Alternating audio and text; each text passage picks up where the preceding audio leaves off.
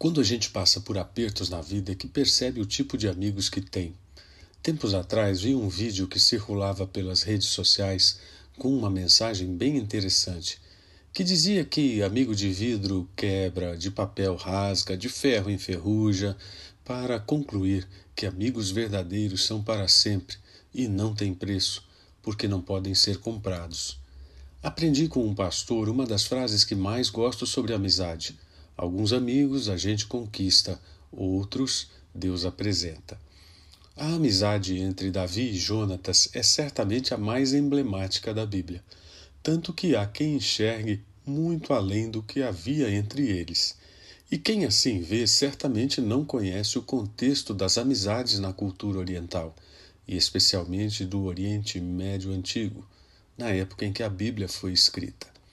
E a literatura de sabedoria dela não deixa de falar sobre amizade. Só para mencionar alguns textos, Provérbios 17, 17 diz: O amigo ama em todos os momentos, é um irmão na adversidade. Provérbios 27, 5 e 6 diz: Melhor é a repreensão feita abertamente do que o amor oculto. Quem fere por amor mostra lealdade, mas o inimigo multiplica beijos. Por falar em apertos na vida, Davi passou por muitos. Suas poesias de confiança em Deus, registradas nos Salmos, inspiram e promovem confiança em Deus até hoje. Mas nem sempre o pano de fundo de muitas dessas obras é mostrado. Depois de ser ungido como rei de Israel pelo profeta Samuel, o que se podia esperar? Certamente um futuro promissor de glória e pompa para o jovem pastor. Sim, mas demorou. Foram, na verdade, mais de 20 anos de perseguições, guerras, sofrimentos terríveis e riscos difíceis de definir. Mas Deus que provê todas as coisas, provê também amigos para todo tipo de situação. E curiosamente, Jonatas, justamente o filho do rei Saul, maior inimigo de Davi, foi o amigo que Deus apresentou a Davi para momentos cruciais de sua história. Em um desses momentos, Davi estava em fortalezas nas montanhas desérticas de uma região chamada Zif, enquanto Saul o buscava todos os dias, obcecadamente, deixando de lado até seu reinado.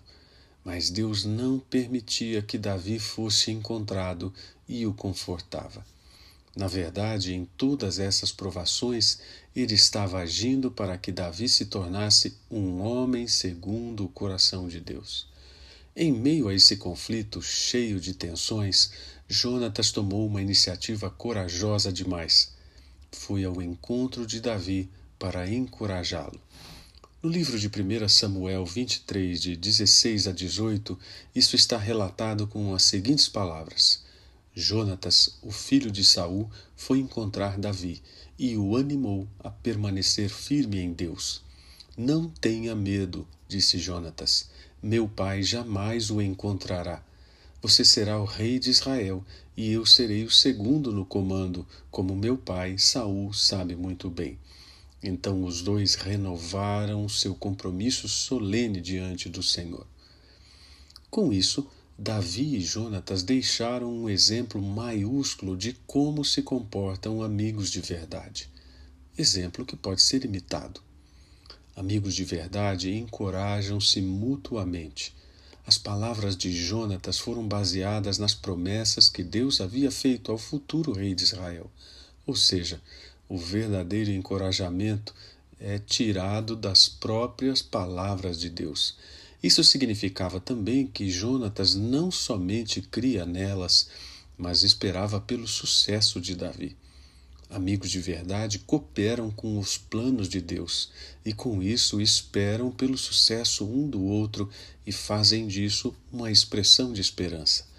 Amigos de verdade não temem colocar sua segurança em risco, como fez Jonatas. Amigos de verdade confirmam suas disposições de obedecer a Deus.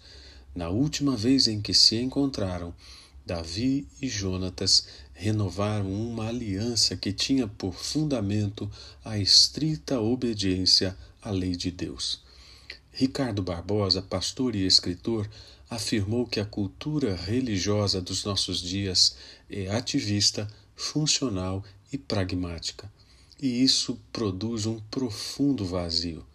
Integrar espiritualidade ao dia a dia de um cristão e ajudá-lo a construir um relacionamento pessoal, íntimo e verdadeiro com Deus é um desafio que deve ser medido por uma amizade e comunhão transformadoras.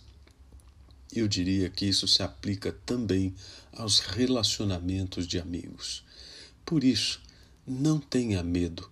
Nos momentos mais difíceis, Deus há de prover relacionamentos que promovam conforto e encorajamento. Afinal, amigo é para essas coisas.